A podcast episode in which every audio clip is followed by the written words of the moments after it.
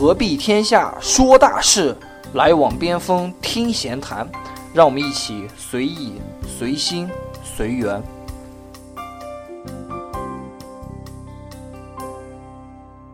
大家好，我是老边，我是疯子，欢迎收听《边锋闲谈》第二季。上一期呢，我们聊到了大学毕业生的实习和实践。那现在呢，正好也到了大家投简历的时候，那我们就聊聊大学生究竟该怎么样写简历。呃，对，因为那个到这个时候，很多呃同学估计已经开始这个投简历的工作。然后从很多的一些新闻上嘛，我们也看到，现在很多大学生啊，其实呃跟我们之前其实也差不多，在投简历的时候会遇到这样那样的问题。比如说呃，像有的大学生同学会因为简历上有错别字，就没有应聘上。还有一些那个，嗯，毕业生啊简历的照片被 P P S P 的就根本就不像本人，然后这种情况也被拒之门外。那最近可能一个比较火的就是在，呃，上一期上一周的那个暴走大事件里面用了这个新闻故事，就是，呃，有一位大学生在这四年里面拿了六十五个证书，然后毕业的时候呢投了五十份简历，然后全部都没有面试上，这是一个算是比较。应该是最近比较出名的一个关于就是说大学生毕业投简历的一个故事了吧？对这个新闻我也看过，这个也是呃前几个月的新闻啊。呃，这个当时的一个标题是说，一个二本院校的一个大学毕业生拿了六十五个证书，却不及一个九八五、二幺幺院校的一个普通的本科生。然后我看到知乎上有一位细心的网友把他这些证书都仔细的梳理了一遍，其实可以从他这些证书里面发现。所有证书的含金量其实都不是很高，甚至包括一些获奖都是在学生会和本校得的一些奖。大家如果在大学里面经历过学生会的话，就可以知道学生会的一些奖其实是没有多少，呃，含金量的，水分比较大。然后还，他这里面还提到了两年综合成绩专业第一。如果在学生会的话，这种综合成绩算上加分的话，其实。呃，也不敢也不敢保证说他的专业成绩到底有多好。对，因为干过学生会的话，都会了解这里面的加分水分，其实还是比较大的。对对，可以看出来，其实虽然这份简历表面上看起来特别华丽啊，号称六十五个证书，但其实它真正里面，呃，被用人单位所看重的他的能力其实并不多。这大学生的话，就是在刚毕业的时候，因为他们在学校里面没有没有。哪些哪些老师或者课程会教你们说你们应该怎样去找工作，怎样去投简历？所以到这个时候的话，就有一种很慌乱的那种那种心态，然后觉得就什么东西都要往简历上塞，或者我有些东西越多越好，这样其实根本不这么回事儿。因为想起，呃，其实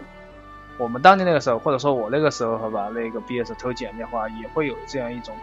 可能是我一种慌乱的心情吧。当时其实我投简历的时候，你知道怎样？就是我只知道我要投互联网公司。然后的话，我呃，我就是因为对游戏感兴趣，我就投游戏相关的公司。然后凡是，然后就感觉能沾点能沾点边的，我都投。前后投了可能有三十来个吧，BAT 的人人啊，什么 Gameloft 啊，这些全部都投过。然后的话，也就是在这个过程中，然后才在这种不断失败的过程中，才开始学习和摸索出来到底这个简历应该怎样写。刚开始我也是这样，就是我觉得，哦，我靠，我在那个学校里面，然后呃。做过一些学生会的活动呀，得过一些奖励啊，什么全部一股脑的全部往上面填，然后这个简历可能的话就说你后面附上的一些这些，可能有些奖状啊这些，可能有三四五六页，里面的那个东西的话就是说能写多详细写多详细，然后对于每一个去投简历的东西，我都也是同一份简历，后来发现其实你根本不这么回事儿，简历就要做的精简一点，你最好是能够把呃简历就是浓缩在一页纸上面就够了，因为。面试你的那些就是筛选简历的那些人，他也没有那么多时间说，我每个简历每一页每一页都这么翻，对吧？然后的话，然后就是你对于针对不同的公司的话，你这个简历还是要突出你他们想要什么的重点，然后针对不同的公司，然后去投不同的这种样式的简历。你说可能是你这个公司是，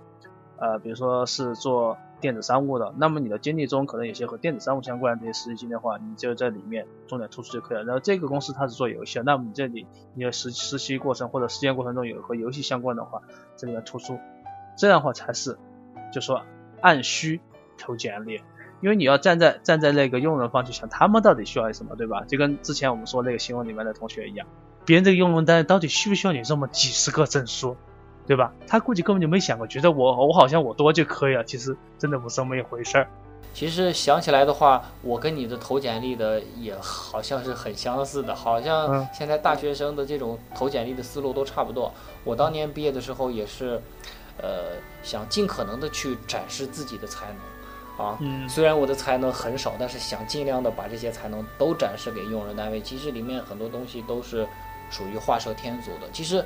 大哥，你刚才说的那一点非常好，就要根据需求来，呃，写一些不同的简历投给不同的公司。我们要从你投简历的公司它的一个，呃，用人的一个需求上来看。假如说他在某方面，呃，需要一个很特殊的能力，你正好是有的，那你需要在简历里面把这一点你的能力需要放大，多写一些篇章，然后这样来符合他的要求。同时，我也想提一下。关于这个简历的形式啊，因为我是做设计的，呃，比较看重简历的这种排版和样式。一般的话，我会尽量选择两种格式，第一种是 PDF，第二种是 GPG。PDF 呢，方便这个上面的一些文字的信息，呃，在人力它可以方便很方便的去复制粘贴我的信息到它的一些呃系统上也好，什么地方也好。GPG 呢，方便去展示我的一些作品。呃，可能如果大家是呃非设计类专业的话，我也建议尽量准备一份 PDF 和 Word 都准备一下，因为大家知道 Word 经常会在不同电脑上出现错版的情况。假如说出现错版的话，会使你的简历看起来非常的不美观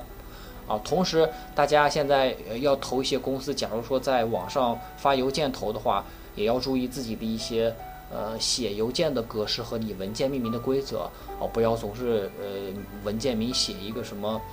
呃新建 Word 文档啦，或者是什么新建压缩文件啦，这些就非常搞笑了。这人力他肯定不会给你替你把这些东西分好类再给你重命名的。所以，假如你应试的是什么岗位，你要写清楚自己的名字、应试的岗位，然后这样都写清楚，让人力他也好区分你到底是在一个什么样的位置。哎，我觉得老边你这个说的是真的是非常干货，而且非非常非常有。其实我当时如果能够听到你这些，我就我当时会少走很多弯路呀。对对对，还有呃，就又想起来咱们一开始说的那个例子啊，就是里面的一些呃证书啊、获奖，我觉得如果你拿的是一些国家级的奖项的话，你可以写；如果是省级的奖项，含金量非常高的话，也可以写。如果是再有是省级以下或者是学校的奖励，就尽量就不要写了，因为这些东西真的是太普通了，对用人单位一点吸引力都没有。证书的话，除非是用人单位有特别要求，驾照就真不用写了。我是真看到过很多人非要把驾照写上去，我真不知道他是什么心态。如果是呃英语的话，没有过六级的话，也不用特别突出你的四级英语证书了，因为这个年代大家四级是都过了的。哦。驾照那个我可以说一下，因为这个我是知道怎么回事。因为在网上的话会有一些建议说要把驾照写上，因为他们有些投简历，他们投那种国企啊或那些，对吧？有些会他可能会配车，如果你没有驾照的话，不能帮领导开车就不要，所以会有些这些问题在里面。所以有些同学就去看这些，我就哦，我投什么简历我都把驾照写上去，其实还是没闹懂的问题，你是不是在按照对方的需求来写你的简历？我们的这个学生党的话啊，如果说你们想要投互联网的简历的话，我觉得可以，我们可以提几个意见。第一话，这个互联网时代的话，你呃已经没有必要太，就说我为了自己标新立异、突出自己，专门搞个手写版本什么的，对吧？刚才也说了，你可能因为一可能因为个错别字，别人觉得你这个人不靠谱，不要你了，对吧？呃，然后的话，另外就是就是内容的话，我们尽量还是，呃，虽然说我们需要有些修饰的东西，但是主体东西我们还是要求诚实比较好。不要你放个照片就 PS，根本就不是本人了。你在网上找对象 PS 都 PS 的太过分，就会被人打，更何况你找工作这么严肃的事情，对吧？那就是刚才我们一直提到的，就是抓重点，嗯，不要写不要写太多东西，你的那个你的那个简历放在一页纸上就好。你再多的东西都都是都只能叫锦上添花，但是如果你的重点没有没有放好，就是我刚才一直在说，就说其实。这也是我职业现在搞成职业习惯，就是说从产品角度来说，你要考虑对方他的需求是什么，对吧？他们为他为什么要这个？他需要是你什么样的能力，对吧？你只要你只有展现给他们他们需要的东西，那就够了，这才是你写简历最根本的东西。如果把这些想通的话，其实你的简历的话，可能就说，呃，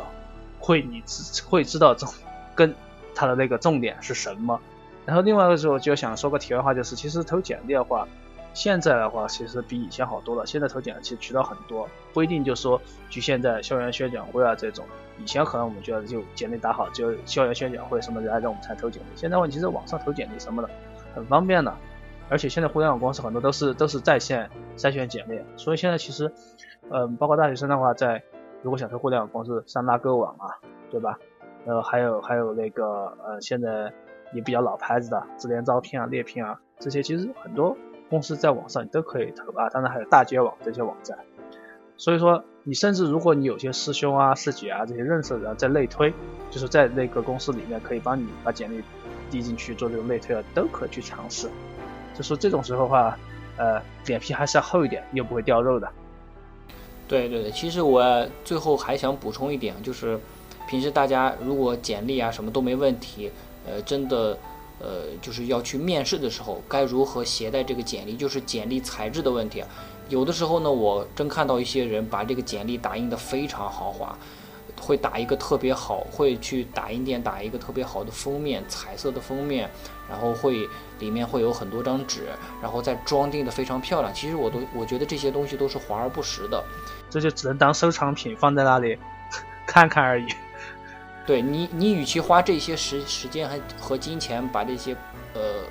把关注点放在这些不必要的上面，你还不如好好想想怎么把简历去写好。还有就是去面试的时候，呃，我是建议啊，如果说呃需要展示的内容特别多，假如说会涉及到一些图片、视频和音频的话，最好去带一个 Pad 或者是别的一些呃多媒体的媒介去给用人单位去展示。